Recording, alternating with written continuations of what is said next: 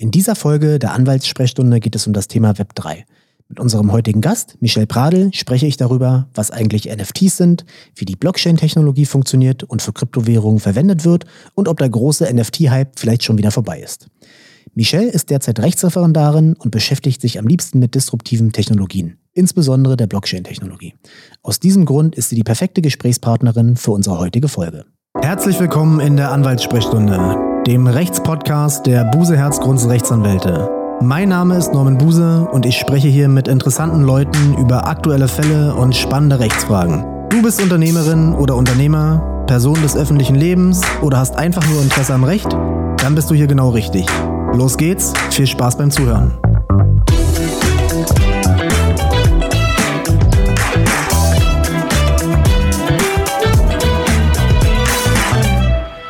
Liebe Michelle, herzlich willkommen in der Anwaltssprechstunde. Ja, hallo Norman, vielen lieben Dank, dass ich heute hier sein darf und mit dir über das Thema NFT sprechen kann. Ja, sehr gern. Äh, schön, dass du die Einladung angenommen hast. Bevor wir heute in die Welt der NFTs, Blockchain-Technologie und Kryptowährung einsteigen, stell dich doch bitte einmal kurz unseren Hörerinnen und Hörern vor. Ja, hallo zusammen. Mein Name ist Michelle Pradel. Ich bin Rechtsreferendarin aus Bayern und stehe unmittelbar vor dem zweiten juristischen Staatsexamen habe an der Universität Augsburg Rechtswissenschaften studiert, das ganz knapp zu mir. Und zur Universität Augsburg darf ich auch noch ein paar Worte verlieren. Ja, denn du.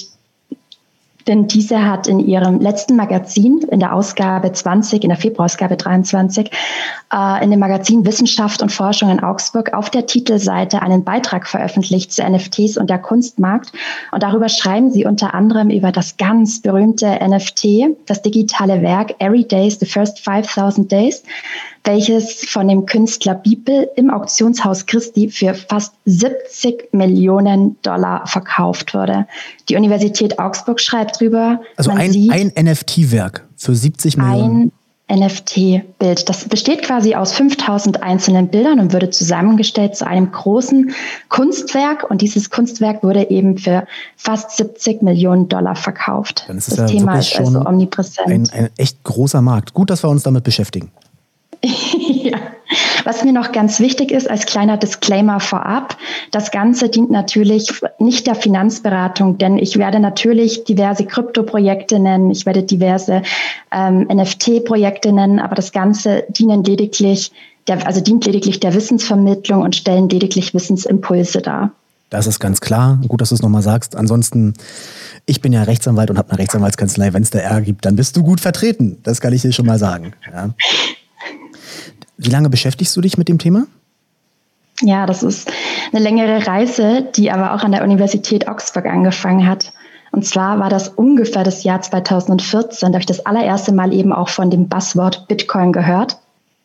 Und zwar im Rahmen einer Anfängerhausarbeit im Strafrecht hätten wir Studenten damals gutachterlich prüfen sollen, ob Bitcoin ein taugliches Diebstahlsobjekt darstellen kann. Klassiker, gut geeignet für allgemeine Fragen des Strafrechts. Und zu dem Zeitpunkt war allerdings, ja, ich war mit dem Strafrecht noch nicht sonderlich gut vertraut. Und dann kam eben noch dieser nicht greifbare etwas, dieser Begriff Bitcoin. Und gerade diese Kombination war für mich dann eben auch sehr kryptisch. Ich habe dann zu dem Zeitpunkt einen guten Freund angerufen, der war ITler, habe mich informiert und dann hieß es, Internet Money, Silk Road, äh, Geld der Straftäter. Und dann dachte ich, naja, widme ich mich doch jetzt mal lieber dem Zivilrecht und habe diese Hausarbeit nicht geschrieben. Hast du das gleich, hast du das dann gleich genutzt, um damals schon ein Bitcoin zu kaufen? Damals konnte man sich wahrscheinlich nicht nur einen leisten, sondern vielleicht sogar noch 100. Ja, leider war dann ich wärst du nicht hier. Nein, dann wäre ich nicht, dann wäre ich trotzdem hier. Ähm, nein, Bitcoin habe ich dann erst gekauft im Juli 2017. Da habe ich das erste Mal eingekauft durch ganz viele Zufälle. Durch eine Freundin bin ich dann nochmal, Gott sei Dank, auf dieses sehr spannende Thema aufmerksam geworden. Ich erinnere mich, der Kurs hatte damals einen Wert von circa 3200 Dollar. Und dann ging es natürlich los. Ich habe jeden Tag die Kurse verfolgt, aber ich habe noch nicht so richtig verstanden, was das eigentlich ist. Mhm. Das hat sich dann geändert 2018, 2019 da stieg dann mein Interesse an der Technologie und dann habe ich angefangen, den Podcast zu hören, unter anderem vom Dr. Julian Hosp und habe dann auch das Buch gelesen von Aaron König, CryptoCoins und habe immer mehr Zusammenhänge verstanden. Und apropos, so kam es dann. Apropos Zusammenhänge. Vielleicht mhm. kannst du äh, mir als alten Matrix-Fan und unseren Hörerinnen und Hörern mal ganz kurz erklären, was ist überhaupt das Web 3? Das ist ja auch in dem Zusammenhang immer ein Schlagwort. Was ist ein NFT? Was ist Blockchain? Und wie hängt das alles mit Kryptos zusammen? Ja, sehr gerne. Ähm, ich bin ja auch ein Matrix-Fan und ähm, ich kann aber sagen, ich habe ausschließlich die orangene Pille geschluckt. Also ich bin Orange-Pilled. Für alle, die das jetzt nicht verstehen, ähm, also Orange ist quasi das Logo von Bitcoin und man hat dann die Bitcoin-Pille geschluckt und ist quasi in dieses Rabbit Hole eingestiegen. Und ja, die Frage Web 3. Also man kann sich das Web 3 so vorstellen, dass es quasi eine dritte Entwicklungsstufe des heutigen Internets ist.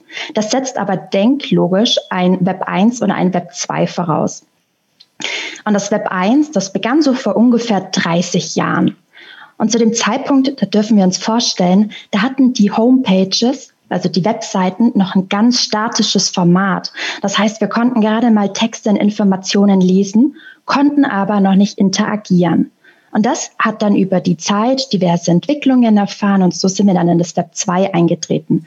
Da konnten wir dann quasi Texte lesen, aber auch Texte schreiben und quasi miteinander interagieren. Und das war ja eine Riesenentwicklung.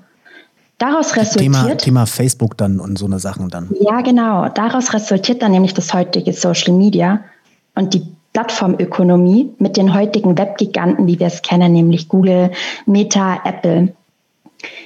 Die Krux ist allerdings, und das ist ein wesentlicher Knackpunkt, den zu verstehen, weil diese Webgiganten benutzen ja zentrale Server und bieten ihre Services nur aus im Austausch gegen unsere persönliche Daten.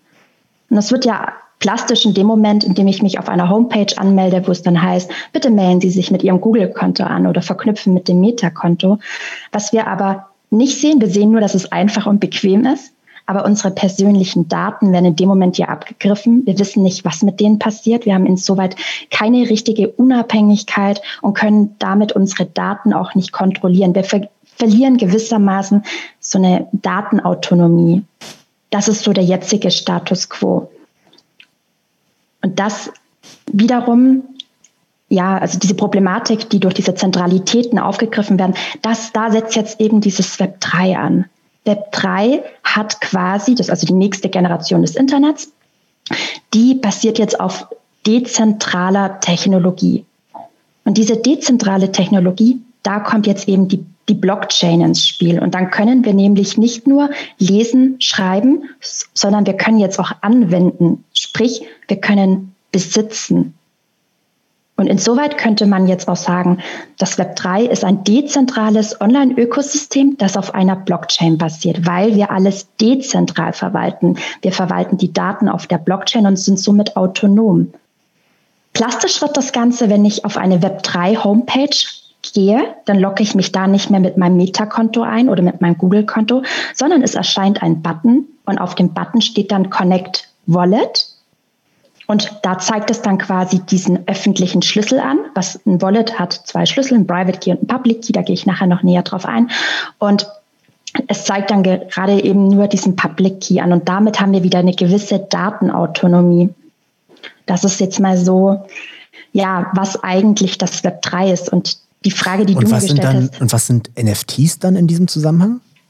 Genau, da müsste ich jetzt wieder noch mal ein bisschen ausholen. Die kürzeste Erklärung wäre, dass NFTs auf einer smart contract fähigen Blockchain kreiert werden. Das versteht, glaube ich, nicht jeder. genau, das wäre so die kürzeste Erklärung. Und ja, jetzt hole ich erstmal aus. Ich denke, für ganz viele Zuhörer dürfte es auch noch ein Rätsel sein, was es eigentlich mit diesen NFTs auf sich hat. Ähm, NFTs ist ja eine Abkürzung und diese Abkürzung steht erstmal für Non-Fungible Token. Ein Token ist ein Wert. Ein Token kann aber jeder Vermögenswert sein. Es kann auch jedes denkbare Recht darstellen. Und fungible bedeutet erstmal so viel wie austauschbar. Und das sind unsere gängigen Kryptowährungen, zum Beispiel ein Ether, ein Ethereum, also ein Ether. Es ist mir ziemlich egal, ob ich jetzt ein Ether aus Wallet A erhalte oder ein Ether aus Wallet B, solange es erstmal nur ein Ether ist oder ein Bitcoin. Das ist mir fast noch lieber. ähm, aber es ist ja gerade non-fungible, also gerade nicht austauschbar, sprich einzigartig. Und das ist zum Beispiel unser Fingerabdruck. Jeder Mensch hat einen ganz eigenen, ja, einzigartigen Fingerabdruck. Und was wir jetzt denken, wir denken in erster Linie, dieses NFT ist das Bild, die Kunst, die uns angezeigt werden, also die uns angezeigt wird. Aber so ist es nicht, denn im Frontend wird uns ja dieses Bild angezeigt. Aber im Backend läuft doch nochmal ein technischer anderer Prozess ab. Und zwar besteht so ein Token nämlich einerseits aus Metadaten, und diese Metadaten, das sind Informationen, die quasi zur Bestimmung des einzigartigen Tokens relevant sind. Das können Daten sein für das Kunstwerk, das können Daten sein, die eben für den Tokenbesitzer erforderlich sind, die das Ganze einzigartig machen. Und innerhalb dieser Metadaten quasi ist noch ein Link mit also implementiert und dieser Link der verweist auf ein anderes dezentrales Netzwerk, wo quasi das Bild permanent gespeichert ist, das wir dann im Frontend eben auch sehen. Und ähm, ja, das ist mal so das NFT. Es ist also quasi jetzt, nicht nur das Bild. Genau, jetzt, jetzt müssen wir mal schauen, ob ich das genau verstanden habe und gut aufgepasst habe. Und die Technik, die dahinter steckt, ist die Blockchain-Technologie. Korrekt. Okay. Und die Blockchain-Technologie wird auch für die Kryptowährung verwendet. Und die Kryptowährung ist nicht NFT, das ist was anderes. Das hat damit genau. nichts zu tun oder ist es? Also die Blockchain, die können wir uns ja grundsätzlich erstmal als ein verteiltes Datenregister vorstellen. Ähm, denn die Blockchain ähm, ja, ist ja nicht nur auf einen Computer, sondern es ist ein ganzes Computernetzwerk. Und wir brauchen jetzt aber, um so ein NFT entstehen zu lassen, brauchen wir grundsätzlich eine Smart Contract fähige Blockchain. Ein Smart Contract wiederum, ähm, ja, das klingt jetzt, als wäre es ein wahnsinnig intelligenter Vertrag, aber wir Juristen würden das komplett anders definieren. Ähm, es ist im Prinzip erstmal nur ein Computeralgorithmus, der automatisiert eine Bedingung auslöst, der auf dieser Logik basiert, wenn dann. Und es wird zum Beispiel dann plastisch in dem Moment, wenn ich jetzt, man stelle sich vor, ich hätte ein autonomes Auto und ich fahre mit diesem autonomen Auto aus einer Tiefgarage, da ist eine Bezahlschranke, weil ich jetzt meine Einkäufe erledigt habe. Und in dem Moment, wo ich quasi diese Bezahlschranke passiere mit meinem autonomen Auto, das ein Wallet integriert hat, dann heißt es quasi, ja, wenn sich jetzt die Schranke öffnet und ich passieren kann, dann soll im Anschluss direkt äh, automatisch äh, die Zahlung ausgelöst werden aus meinem Wallet. Das wäre dieser Smart Contract. Ähm, das ist quasi ja ein Computerprogramm, der eben auf diesen logischen Bedingungen basiert. Und nicht jede Blockchain hat eben diese Smart Contract Funktion. Bitcoin hat sie nicht. Zum Beispiel Polygon und Solana hätten sie auch. Da kann man nämlich dann auch NFTs minden. Minden heißt, ein NFT entstehen, entstehen zu lassen. Originär, zum ersten Mal entsteht dieser NFT. Oder aber auch, wenn man dann im Secondary-Markt, also quasi auf Handelsplattformen, diesen NFT verkauft, auch dann braucht man so einen Smart Contract. Apropos kaufen. Ganz Was? kurz noch, ja. da möchte ich noch eine Sache sagen, die nämlich eine unglaublich spannende Entwicklung nimmt. Ja. Das, was ich bisher gesagt habe, ist richtig und gilt im Grundsatz. Und jetzt kommt Bitcoin und das ist ziemlich mind-blowing, denn es gibt jetzt auch Bitcoin-NFTs, die auf der Bitcoin-Blockchain basieren, aber ohne Smart Contract. Also zu 90 Prozent brauchen wir diesen Smart Contract und dann kommt eben mhm. Bitcoin. Und bei Bitcoin, da funktioniert das über eine Erweiterung des Taproot-Protokolls, jetzt sehr technisch, aber vielleicht kann es der eine oder andere ja verarbeiten, diese Information, nämlich das Ordinal-Protokoll. Und das Ordinal-Protokoll, das funktioniert entsprechend, dass man das NFT ganz anders skaliert. Man skaliert es nämlich dann, ich glaube, pro Pixel auf einen Satoshi ein Satoshi ist die kleinste Untereinheit vom Bitcoin. Ein Bitcoin besteht aus 100 Millionen Satoshis. Und das Ganze ist aus meiner Sicht mind-blowing und absolut revolutionär. Der Space, also die Community ist allerdings ähm, ja aktuell, da scheiden sich die Geister, ob das eine gute Entwicklung für Bitcoin ist oder eine schlechte. Aber es ist sehr interessant, das gerade beobachten Was zu dürfen. Was heißt das jetzt praktisch? Gibt es da jetzt einen praktischen Anwendungsfall für? Für Bitcoin aktuell? Ja, also was, was, an, was daran so mindblowing ist, an dem, was du gerade erklärt hast. Weil für das mich als, ne, ich, für, das ist kompliziert, technisch sehr komplex. Es ja. ist absolut kompliziert, ja. Mindblowing ist deshalb für mich aus meiner Orange-Pilt ähm, Sicht, Bitcoin ist das einzige Netzwerk, was zensurresistent ist. Es ist nicht manipuliert, also man kann es nicht manipulieren. Das heißt, was über die Bitcoin-Blockchain kommt, das ist, es ist wie Gesetz. Das, das steht drin. Und das war halt bisher bei Bitcoin nicht denkbar, weil die Funktion von Bitcoin waren her bisher die, diese Zahlungs- und Transaktionen einfach durchzuführen. Aber dass wir damit jetzt quasi diese NFTs auch fixieren können, das ist aus meiner Sicht ähm, weil es einfach nicht die originäre Funktion von Bitcoin war, sondern eben von Ethereum durch die Smart Contract Funktion. Ähm, und dass da jetzt aber trotzdem in dem Protokoll eine Lösung gefunden wurde, wie Bitcoin eben diese Altcoins mit der Smart Contract Funktion teilweise ersetzen kann. Das ist aus meiner Sicht mein Blowing. Hat das jetzt eine, eine Relevanz für mich, wenn ich selber Bitcoin-Inhaber bin? Oder macht das, oder ist es für mich als, als Otto-Normalverbraucher eigentlich egal? Als Otto-Normalverbraucher wahrscheinlich erstmal egal, aber natürlich, wenn man Bitcoin-Investor ist, es bringt natürlich mehr Leute zu Bitcoin, das Interesse, die Akzeptanz an Bitcoin steigt und dadurch ist es natürlich für den ja, dann Investor ist es gut für sehr interessant. dann ist es auch ja, als also Otto-Normalverbraucher für, für, mich ganz gut, wenn ich denn, wenn ich denn Bitcoins habe. okay, ja, genau. Dann lass uns noch mal einen, einen kurzen Schritt zurückgehen und das noch mal so ein bisschen praktisch am Beispiel erklären. Hast du schon mal selber NFTs gekauft und wenn ja, was, was hast du gekauft? Ähm, ja, spannender wäre tatsächlich leider die Frage, welche NFTs ich bereits oder in mein Inner Circle und ich bereits besaßen. Ähm, denn ich glaube, über die ganz berühmten Affenbilder, die Board Apes, haben wir ja noch gar nicht Da kommen wir noch zu. Die, die hast kommen du, die besitzt du, glaube ich, nicht. Die hast du nicht gekauft. Ich auch nicht. Sagt denn wer? Ach so.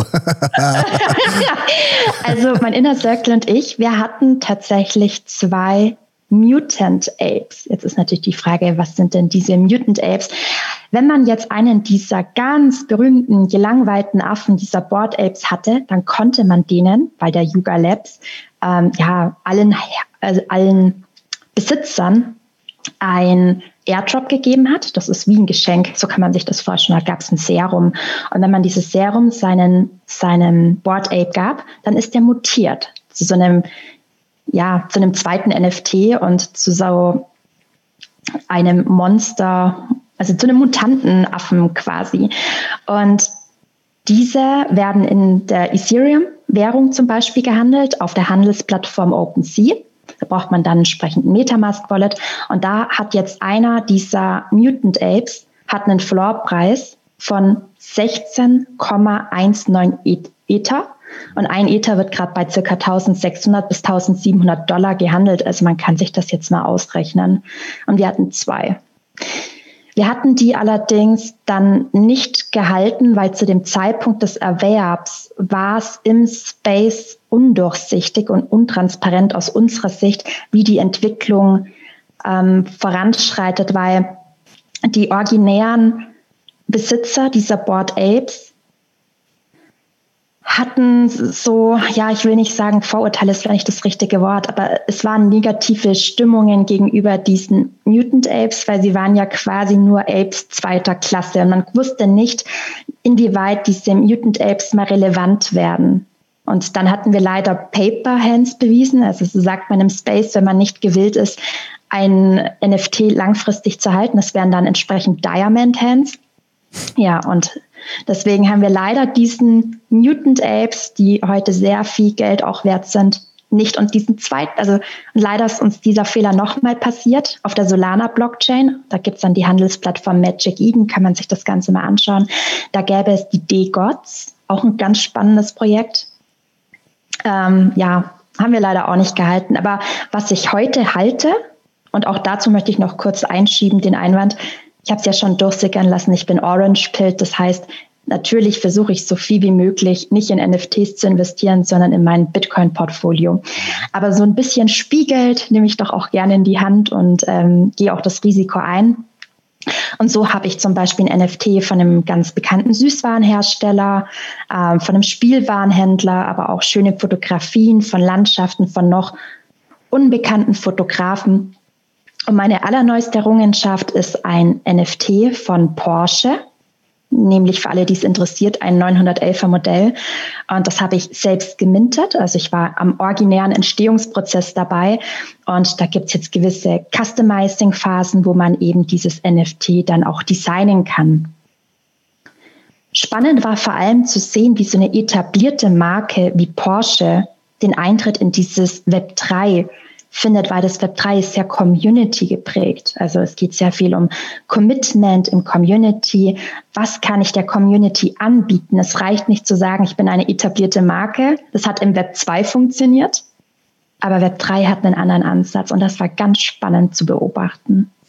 Das ist mir auch aufgefallen, dass jetzt wirklich inzwischen diverse, gerade so Luxushersteller, die haben den Markt für sich erkannt. Und klar, wenn du, du hast ja eingangs erzählt, was da, was da teilweise in dem, in dem Bereich für Summen umgesetzt werden. Und das ist natürlich aus wirtschaftlicher Sicht dann auch echt interessant. Gerade auch für große etablierte Unternehmen.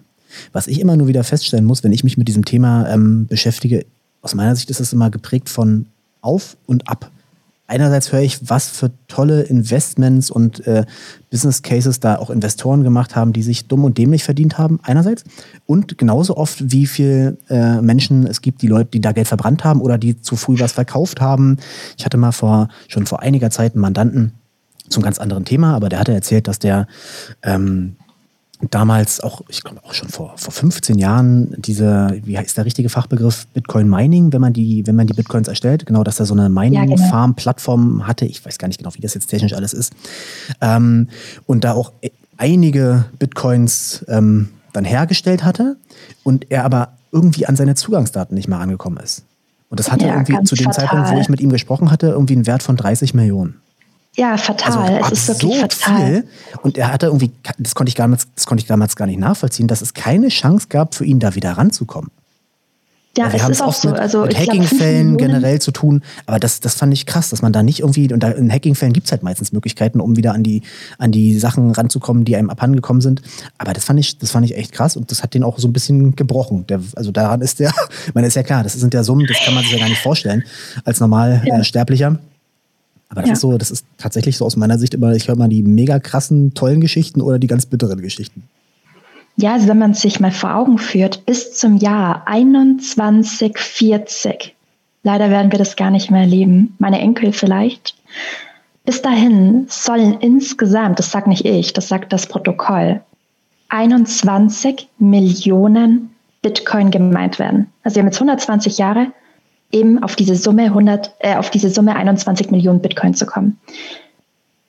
Circa 17 Millionen sind wohl schon gemeint. Das heißt, wir haben jetzt noch 5 Millionen Bitcoin für ähm, diese circa 120 Jahre.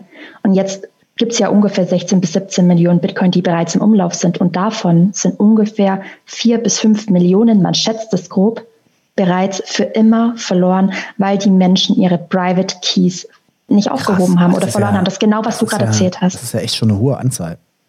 Es heißt, Bitcoin ist eigentlich noch viel seltener als das, was man immer propagiert. Und was ist denn selten auf der Welt? Ist es Gold?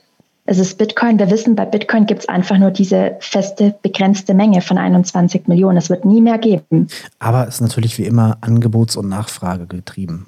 Ich, das steigt wenn, dann zumindest den wenn, Preis. Wenn genau. der Hype irgendwann mal nachlässt und die Leute da kein Interesse dran haben und auf einen anderen Zug aufspringen oder was ganz anderes äh, Neues gibt oder die Corona-Zeit vorbei ist, wie es jetzt ist und äh, man nicht mehr so viel Zeit hat, sich damit ähm, aus dem Homeoffice, von zu Hause, wie auch immer, in Quarantäne mit zu befassen, dann kann es den Markt natürlich auch ganz schön durcheinander wirbeln. Ja, absolut. Nochmal noch mal ganz praktisch. Ähm, wenn ich jetzt mich entscheide, ich würde gerne auch mal in dem, in dem Bereich einsteigen und mir ein NFT kaufen. Was mache ich dann? Wie kann ich ein NFT kaufen? Ein NFT kann man kaufen entsprechend auf entweder einer Handelsplattform, wenn es diesen NFT bereits gibt, wie jetzt zum Beispiel ganz plastisch, du nimmst heute eine große Summe Geld in die Hand und sagst, ach, heute ist ein schöner Tag, heute kaufen wir mal ein Board Ape, dann sind die ja schon gemintet und dann würdest du die quasi auf der Handelsplattform kaufen. Da gibt es dann, wie ich schon vorhin erwähnt habe, ähm, OpenSea, das ist, glaube ich, mitunter die größte Handelsplattform. es gäbe auch Blur, Blur.io und dann gäbe es auch Magic Eden. Je nach dessen NFT eben auf dieser jeweiligen Blockchain liegt, gibt es eine entsprechende Handelsplattform. Das ist so der Sekundärerwerb, Secondary Markt. Es gäbe aber auch die Möglichkeit, ein NFT direkt zu kaufen, indem man es nämlich mintet. Das ist so der Originärerwerb, wenn man es dann zum ersten Mal auch hat.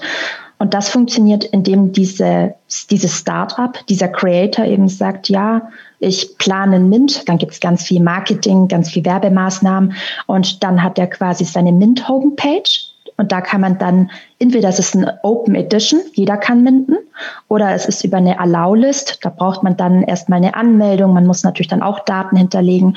Und dann kann man sich quasi mit seinem eigenen Wallet, der Metamask Wallet oder mit der Phantom Wallet, kann man dann eben sich connecten, drückt dann auf den Button Mint, zahlt die Gas-Fees, zahlt den Mint-Preis und dann dauert's, man unterschreibt dann diesen Smart Contract, den signiert man dann äh, mit seinem, mit seinem Private Key im Wallet. Und nach, je nachdem man die Transaktion durch ist, kann auch mal zwei, drei Minuten sein, ähm, kriegt man dann eben diesen Token, diesen NFT, der dann im Frontend eben dieses Bild anzeigt. Im Backend ist es ja nur diese Metadaten. Wenn ich das jetzt auf die, auf die analoge Welt zurückführe, ist das vergleichbar wie, ich kaufe jetzt was Neues, Minden ist ein Neukauf und alles, was ich sonst kaufe, ist ein Gebrauchtkauf? Kann man das, kann man das so, kann man das, kann man das so ja, runterbrechen? Das kannst du irgendwie so sagen, nur dass wir halt diesen Wertverlust in der realen Welt ja eher durch Abnutzung irgendwie haben.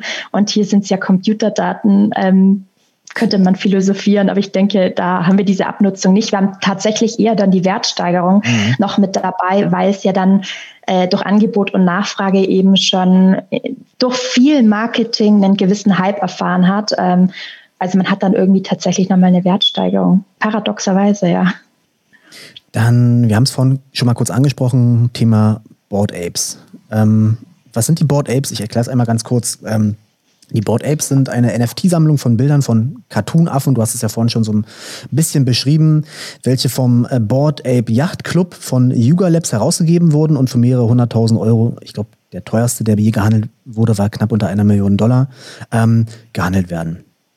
Ähm, Yuga Labs ist aber in den letzten Monaten in Verruf geraten. Ähm, das ist auch so ein, so ein typisches Thema, finde ich, für diesen Bereich, dass man da immer wieder was von Skandalen hört, ja, und, und große Ungereimtheiten ähm, sind. Was ist denn hier passiert? Ja, Yuga Labs und entsprechend der Board Ape Yacht Club stellt sich aktuell mehreren Vorwürfen. Einerseits steht wohl auch im Raum, dass sie sich gewisser Symbolik bedient haben, ähm, die wohl aus der NS-Zeit stammen. Dazu werde ich jetzt aber nicht näher Stellung äh, nehmen. Das sind nur Impulse für diejenigen, die sich da mal noch näher informieren möchten. Und ansonsten, und das ist auch eine Beobachtung, die ich selber machen konnte, ich verfolge ja auch den Space in Twitter, bin da regelmäßig aktiv. Und auf einmal konnte man sehen, wie zum Beispiel Justin Bieber in seinem Twitter-Profil ähm, ja, einen Board Ape als Profilbild hatte. Oder man konnte sehen, wie Paris Hilton bei der Show bei Jimmy Fallon zu Gast ihren Board Ape präsentiert. Und Jimmy Fallon hatte einen eigenen Board Ape. Und dann haben die in der Show auf einmal ihre Board Apes angefreundet. Und auch Post Malone und The Weeknd haben in ihrem Single zu One Right Now in dem Musikvideo ähm, zeigt man, dass Post Malone mal so ganz nebenbei, ganz entspannt auf der Krypto-Plattform MoonPay sich einen Board Ape kauft. Also man konnte definitiv diese Medienpräsenz dieser US-Stars im NFT-Space konnte man beobachten. Ja, und dadurch bestehen jetzt die Vorwürfe, und ich möchte es auch ganz äh, vorsichtig formulieren, denn es gilt ja die Unschuldsvermutung, ähm, dass naja, also diese Verkaufsförderung, die ja möglicherweise stattgefunden hat durch Prominente, die soll halt gerade nicht offengelegt worden sein. Und natürlich durch ganz viele ähm, Engagement haben die natürlich dann auch Milliarden eingenommen. Ermöglicht hat das Ganze anscheinend ein Mann namens Guy Osiri. Guy Osiri und der ist Talentmanager und der hat auch anscheinend sehr gute Beziehungen zu den Promis und hat dann auch Yuga Labs also die Firma von den Board Apes, unter Vertrag genommen. Ja, und diese Promis haben dann über MoonPay diese, diese Board Apes in der Regel auch gekauft. Und das Problem war folgende, dass eben die Investoren daraufhin dann eben auch die Board Apes gekauft haben, aber zu horrenden Preisen, weil Angebot trifft auf Nachfrage und das lässt natürlich dann den Preis steigen. Ja, das Problem war, dass es halt immer hieß, die Promis hätten das aus eigenem Interesse getan. Und das Ganze wurde dann aber aufgedeckt, weil spitzfindige Menschen dann auch mal die Transaktion auf der Blockchain durchgegangen sind und gesehen haben, dass diese Promis im Vorhinein eine gewisse Menge an Kryptowährung erhalten haben, um diesen Kauf auszulösen. Ja, und zwei Investoren haben daraufhin dann auch eine Sammelklage gegen Yuga Labs eingereicht. Das ist so das der dann, aktuelle Status quo. Da geht es dann darum, um Schleichwerbung, um nicht richtige Kennzeichnung von Werbung. Klar, wenn ich genau. ein Produkt äh, kostenfrei oder, oder deutlich reduziert zur Verfügung gestellt bekomme, dann muss ich das auch als solches kennzeichnen, wenn ich es dann ganz toll anpreise. Ja, das ist ja dann ja. nicht meine autonome Entscheidung, sondern ich mache ein Geschäft und Werbung für, für Dritte. Hier dann für diesen äh, ähm, wie heißt, wie nennt er sich? Board Ape, ja, Board Ape Yacht Club. Board Ape Yacht Club. Ja, und diese Mutant Apes, bei denen wir ja hatten, das war der Mutant Ape Yacht mhm. Club, mhm. aber die gehören alle zu Yoga Labs. Okay. Also, ich hatte ja vorhin schon gesagt, das ist relativ, das ist ein relativ komplexes Thema. Ja. Wie schätzt du denn die Gefahr ein, dass man als, als Otto-Normalverbraucherin, Otto-Normalverbraucher diese, diese Komplexität einfach überhaupt nicht versteht und da irgendwelche Sachen blind kauft, investiert, und dann schnell irgendwie einem, einer Betrugsmasche irgendwie aufsässig wird. Ohne Wissen bist du freiwillig. Weil der Markt also ist ja aktuell überhaupt nicht reguliert. Der Markt ist überhaupt nicht reguliert und ähm, das Problem ist auch, dass der Space total schnelllebig ist. Ständig entwickeln sich neue Trends, neue Hypes, neues FOMO. FOMO ist Fear of Missing Out, die Angst, dass man was verpasst. Zum Beispiel ganz aktuell sind Memes. Ja, das geht durch die Decke. Memes, Open Edition. Ähm, Memes, alles, was irgendeinen so Spaßcharakter hat. Und, und da gibt es einen Künstler, der eben sagt, die ganze Welt besteht aus Memes und ähm, der sich da jetzt gerade in der Szene auch einen guten Namen macht oder diese Open Editions, wo man dann eben nicht diese bestimmten Kriterien erfüllen muss, die einfach dann auch jeder minden kann.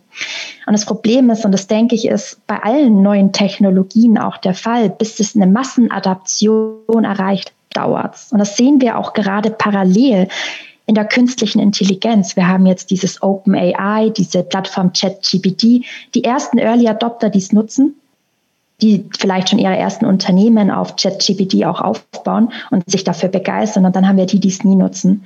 Das Gefährliche allerdings bei NFT im Kunstbereich ist, dass es einerseits gerade für Anleger, so wie mich, für mich, auch eine neue Asset-Klasse wird und andererseits ganz viele Newbies, also die neuen, Geld verlieren werden. Das lässt sich aktuell schwer verhindern. Und deswegen kann ich grundsätzlich nur sagen, man muss sich mit dem jeweiligen Markt immer vertraut machen.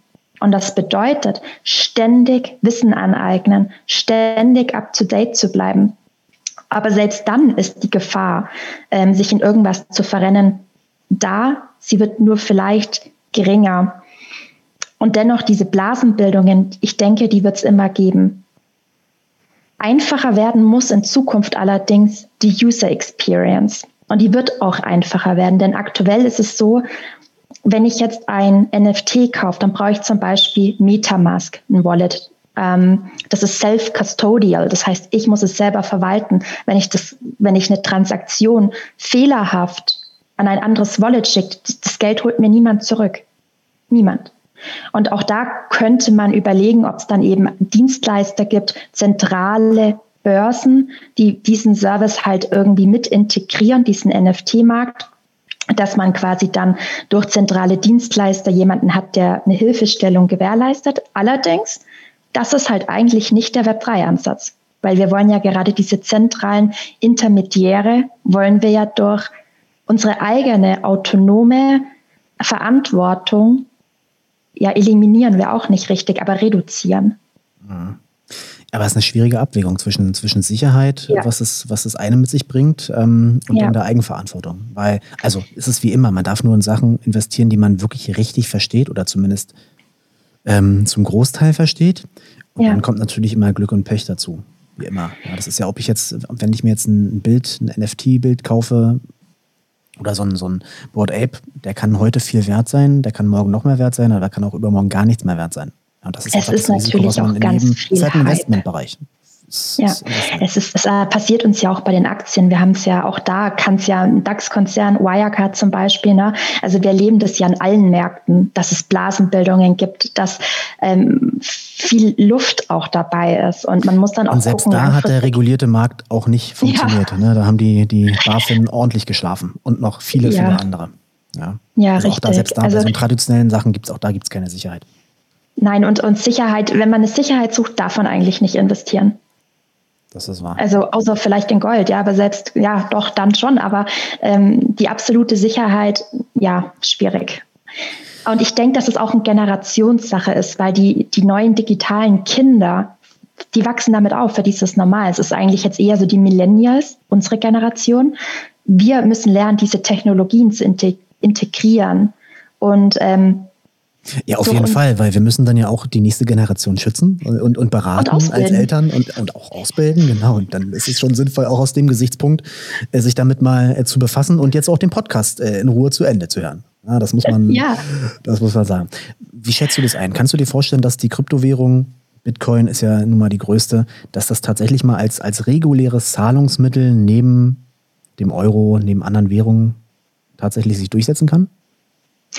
Es kommt immer so ein bisschen an, auf welchem Fleckchen Erde man sich gerade befindet. In El Salvador, Zentralafrika, ist Bitcoin ja schon bereits Legal Tender, sprich offizielles Zahlungsmittel. Und soweit ich meine, überlegt Brasilien und Malta auch eben Bitcoin als Legal Tender einzuführen. Es finden auf jeden Fall Verhandlungen statt. Und grundsätzlich ist es meine liebste Frage. Eine Glaskugel habe ich allerdings leider nicht, weil mich würde genau das selbst brennend interessieren, wie wir im Jahr 2035 Zahlungen abwickeln. Die Frage ist aber erstmal, was sind denn eigentlich unsere gängigen herkömmlichen Zahlungsmittel? Ich meine, in der Regel ist es Bargeld, aber auch Chiralgeld, sprich das Geld, das wir von den Geschäftsbanken haben.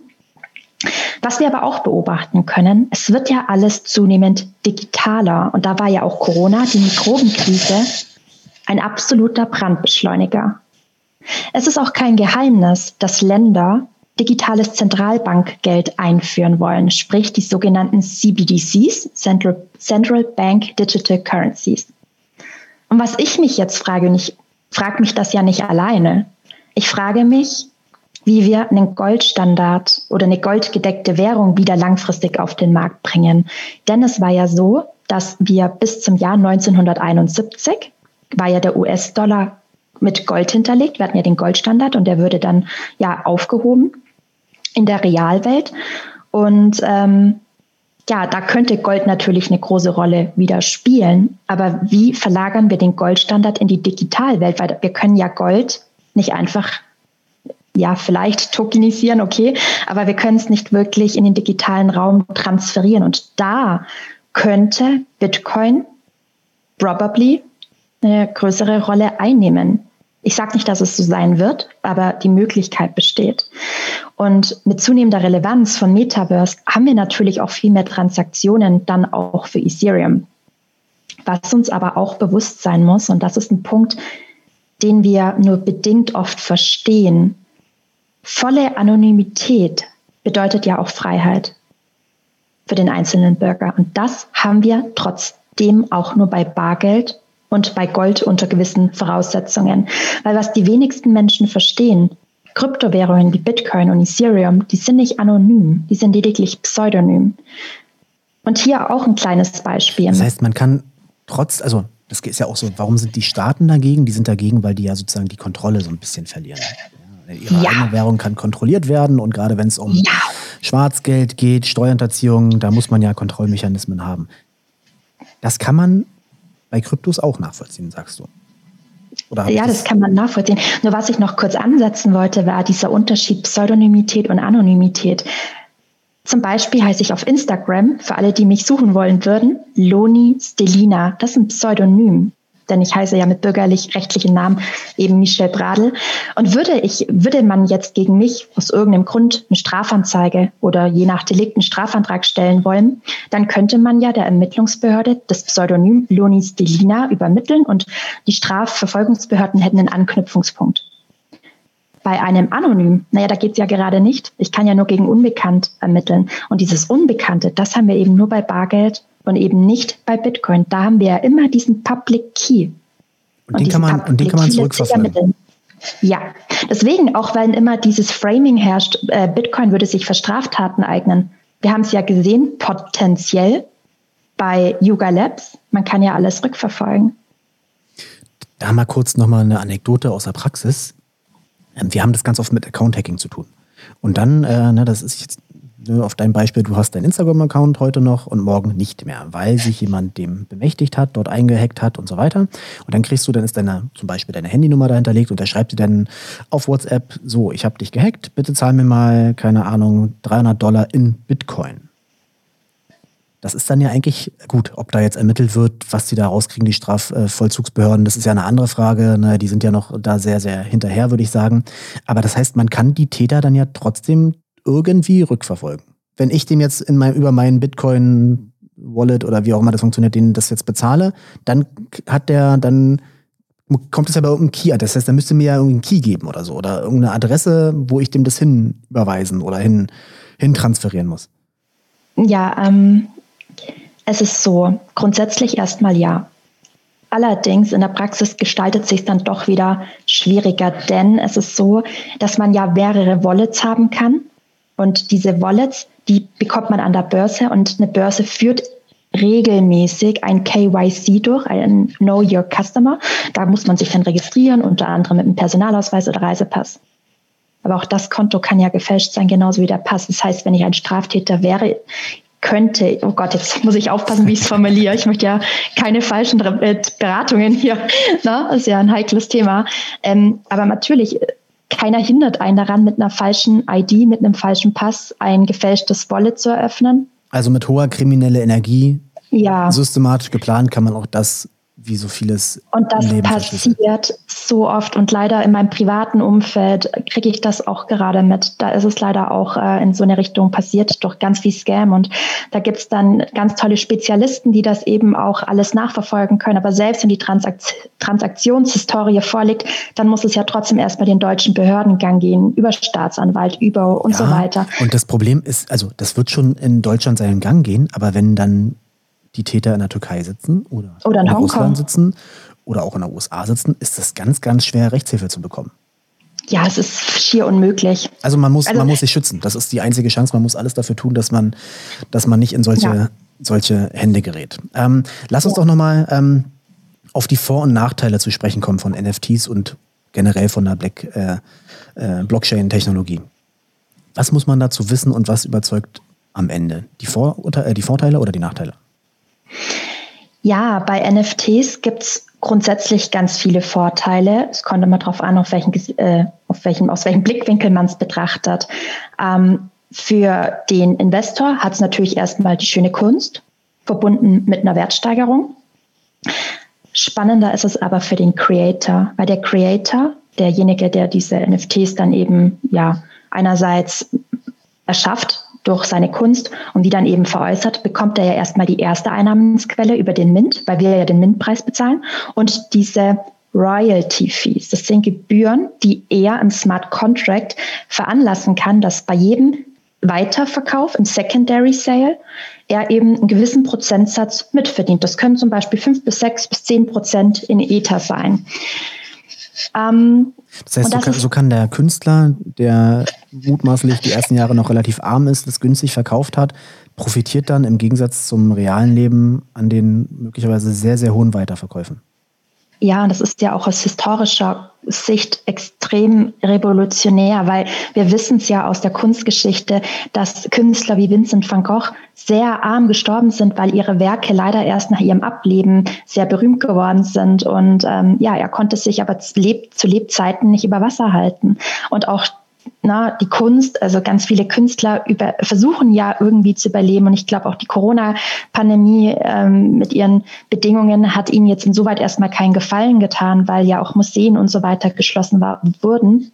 Und die haben jetzt eben über NFT potenziell die Möglichkeit, ähm, ja, mitzuverdienen, wobei auch hier ähm, man muss schon wirklich sehr gut sein, man muss viel Marketing machen. Also nicht jede Kunst wird hier in der Regel auch wirklich verdienen. Also ähm, genau. Also man muss eigentlich in der realen Welt schon einen Namen haben oder eine Marke haben, um um dann tatsächlich ohne extrem hohen Aufwand und ganz, ganz viel Glück zu haben, damit kommerziell erfolgreich werden kann, oder? Ähm, ganz viele Künstler, meine ich, sind tatsächlich erst im Web3-Space auch berühmt geworden, weil sie eben dieses Community Engagement gemacht hat. Diese Community-Bindung, dieser Community-Aufbau bekommt im Web3 eine ganz neue Bedeutung. Und das Interessante ist, so machen sie auch viele Unternehmen aktuell, ist dieser Marketing-Ansatz. Man muss wissen, Unternehmen geben unglaublich viel Geld für Marketing aus. Es ist eine ganze Marketing-Industrie, die da entsteht. Und jetzt könnte ja ein, ein Unternehmen eben auch NFTs rausbringen. Natürlich hätten sie auch erstmal Kosten, Bereitstellungskosten der Infrastruktur, des Smart Contracts, der Kunst. Aber sie würden ja dann eben auch das Geld einnehmen über diese Mintgebühren, hätten da die erste Möglichkeit, schon mal eine Kundenbindung zu machen. Und jetzt ist es so, NFTs sind ja auch noch relativ neuartig. Zeitungen, Magazine schreiben auf einmal über dieses Unternehmen. Es gibt eine Web- und Medienpräsenz. Und damit quasi gibt es ja fast eine Marketing-Explosion. Aber das Geld haben die dafür gar nicht eingesetzt. Es ist dann eigentlich wie so eine Verkettung. Und das ist total interessant. Was auch interessant ist, und das können wir gänzlich neu denken, ist die Art der Kundenbindung. Man stelle sich vor, lieber Norman, du hast jetzt die Ehre, du fliegst jetzt in einer Woche mit der Lufthansa oder mit einem anderen renommierten Flugunternehmen in der First Class nach Miami. Und du bist jetzt an dem Abflugtag bereits im Zug und auf einmal bekommst du, so wäre es ja heute, eine E-Mail. Äh, der Flug hat zwei Stunden Delay, zwei Stunden Verspätung und jetzt ärgert man sich natürlich, oh, jetzt habe ich zwei Stunden längeren Aufenthalt am Flughafen, ist ja ärgerlich. Würde man jetzt dieses Flugticket als NFT in dein Wallet schicken, das du ja so gekauft hast, damals über den Smart Contract, weil du wolltest ja nach Miami fliegen, dann hätte Lufthansa oder ein anderes Flugunternehmen äh, die Möglichkeit, dir jetzt in deinem Wallet einen gewissen Betrag freizuschalten, sagen wir 30 Euro in Ether. Und du hättest jetzt, sofern dann eben da auch die Akzeptanzstellen vor Ort wären, die Möglichkeit, ja, die 30 Euro oder vielleicht auch noch viel mehr. Jetzt, ne, wir reden ja von Lufthansa, erste Klasse, ähm, hättest du die Möglichkeit, dann entsprechend zu verzehren, dir eine schöne Zeit zu machen in der VIP-Lounge oder, oder, oder. Also wir haben eine ganz neue Form der Kundenbindung. Und wir, was auch interessant ist, ich habe jetzt zum Beispiel dieses Porsche NFT. Über Discord und über Twitter kann ich jetzt mit den Creatoren auch interagieren, ich kann kommunizieren, ich kann Einfluss nehmen auf weitere Projekte, ich kann mitgestalten. Und Porsche kann mich zum Beispiel für meine Treue belohnen, direkt über mein Wallet. Die können mich beschenken, was sie auch tun werden, weil ich das NFT gemintet habe. Ich war ein Early Adopter. Ich habe ganz früh an Porsche im Web 3 geglaubt. Und das ist eine ganz neue Form der Kundenbindung und das verstehen auch immer mehr Unternehmen. Der Nachteil bei NFTs, keine Regulation. Ganz viele Rugpulls, Projekte, die nur sich aufblasen, damit man investiert und danach sind sie mit deinem Geld weg. Oder Cash Crapper, die viel versprechen und nicht, es, es passiert eigentlich nichts. Keine richtige Roadmap. Und Scammer. Ganz viel Betrug. Und deswegen. Das hat man ja auch schon öfter gehört. Ne? Also, ja. dass da tatsächlich große, viele Gelder eingesammelt wurden und die dann auf einmal in die Karibik verschifft wurden und weg waren. Ja, also es gibt viele Vorteile, aber ja, wir haben natürlich auch die Nachteile und das ist, glaube ich, einfach eine Entwicklung, die wir langfristig ja irgendwie uns entwickeln müssen mit viel Wissenskampagnen, Wissensaufklärung und umso mehr die Menschen sich natürlich selber bilden. Mir ist es zum Beispiel bei Porsche ist auch wieder ganz aktuell. Ähm, ich glaube, 20 Porsche NFTs würden via Scam ähm, gezockt. Und mir ist es selber auch aufgefallen, in Twitter wurde ich immer wieder verlinkt. Auch da heiße ich übrigens Loni Stelina. Und Scammer haben immer wieder meinen Namen dann benutzt, um mich zu verlinken. Und beim ersten Mal habe ich mich so ein bisschen, oh, ich darf es nicht sagen, aber so ein bisschen geehrt gefühlt, dass Porsche mich jetzt sogar verlinkt. Und wäre ich da aber draufgegangen mit meinem Browser, der mein Metamask hinterlegt, und hätte mich verbunden, dann wäre mein Porsche NFT weg gewesen. Da das trenne ich. Ich trenne Gott sei Dank Social Media Klicken, mit dem Browser, mit dem ich. Das bloße Klicken auf den Link hätte dazu geführt, dass das aus deiner Wallet entwendet werden konnte. Das Klicken mit dem, mit dem Link erstmal nicht, aber ich hätte mein Wallet ja noch verbinden müssen. Und wenn das aber derselbe Browser ist, Ne, es gibt ja mehrere, mehrere Browser. Ich kann ja mit Safari rein, ich kann mit, äh, mit, mit Chrome rein. Und je nachdem, wo mein Metamask ist, in der Regel hat man da das Chrome Wallet, ähm, hätte ich das verbunden, automatisch hätten sie es abgreifen können. Also das ja. heißt jetzt, ich klicke auf den Link rauf, mhm. gehe auf eine andere Website, gehe wieder weg, klicke, logge mich dann in meine Wallet ein mhm. über den gleichen Browser. Man nutzt ja mhm. meistens nur einen Browser. Also die meisten nutzen nur einen Browser, Safari, Firefox, was auch immer. Und das dann, ändert sich mit Web 3. und, aber, und dann ist es, können die das da rausnehmen? Ja, weil mein Wallet ja dann quasi connected ist. Die, ah, also wie auch immer die das machen. Ich bin kein Hacker, aber es ist ja möglich. Echt, und daraufhin haben eben auch 20 Investoren ihren Porsche verloren. Und dann waren sie natürlich ganz erpicht, dass auch Porsche jetzt keine Anstaltungen unternimmt, das irgendwie zu ändern. Aber das ist Web 3. Web 3 ist Selbstverantwortung. Du kannst nicht einfach bei Porsche sagen, lieber mhm. Porsche, äh, es, es gibt ja noch NFTs, kannst du mir nicht noch einen anderen schicken. Das ist die Gefahr von Web 3 oder auch Chance von Web3, dass wir diese Eigenverantwortung haben. Und dazu braucht es Wissen. Mhm. Und Wissen bedeutet, ich gehe zum Beispiel nicht auf Links, die mir unbekannt sind. Wenn ich zum Beispiel Porsche nehme, dann gehe ich auf Twitter, ich suche mir Porsche raus, ich suche mir das verifizierte Profil raus und ich schaue, welche Links twittert Porsche und ich nutze nur diese Links. Mhm. Ganz wichtig. Oha, das klingt hart. Ja. Das, das finde ich, find ich echt erschreckend, wie, wie, leicht, wie leicht dann man da seine Assets verlieren kann. Aber ich denke, auch das wird sich, wie gesagt, lösen. Wir wissen zwar noch nicht jetzt wie, aber es ist durch, durch mehr Wissen und, und Erfahrung. Und was auch noch interessant sein wird, wir reden ja jetzt immer von NFTs im Kunstmarkt, aber dieses, was ein NFT kann, ist ja viel, viel, viel mehr. Und auf juristischer Ebene, zum Beispiel war es, glaube ich, von Liechtenstein dieser Blockchain Act. Das war so der Ursprung und daraufhin ist dann auch die Bundesregierung gekommen, hat ihre Strategiepapiere entwickelt zur Tokenisierung. Also, ne, dass man NFT-Token. Ähm, und im Prinzip ist ja denkbar, dass wir alles tokenisieren. Wir können Immobilien tokenisieren, wir können Genussrechte, Anteilsrechte, wir können jeglichen denkbaren Vermögenswertrechte tokenisieren. Und ich denke, wenn wir das eines Tages mal umsetzen, weil es wird nicht jeder Investor. Aber ob mir dieser Gedanke jetzt gefällt oder nicht, es ist ja irgendwo auch dystopisch, aber wir könnten auch unsere Hochschulzeugnisse als NFT in unserem digitalen Wallet haben oder unsere Kopfpass-App mit unserem Impfzertifikat hätte auch ein NFT sein können. Ähm, und dadurch bekommt das Ganze mal mehr Use Cases. Fälschungssicher. Fälschungssicher, ja, absolut. Das Zeugnis kann gefälscht werden, ein physisches.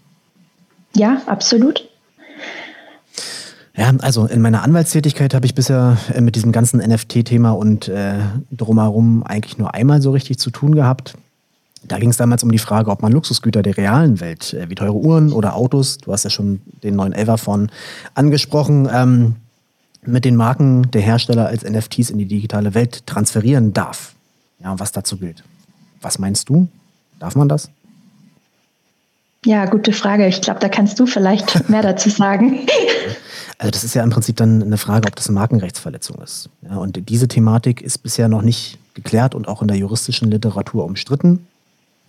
Aus meiner Sicht ja, dürfte es aber in den meisten Fallkonstellationen einfach unzulässig sein und eine unzulässige markenmäßige Benutzung darstellen und damit auch eine Markenrechtsverletzung. Ich hatte den Mandanten damals abgeraten davon, das so zu tun. Ja.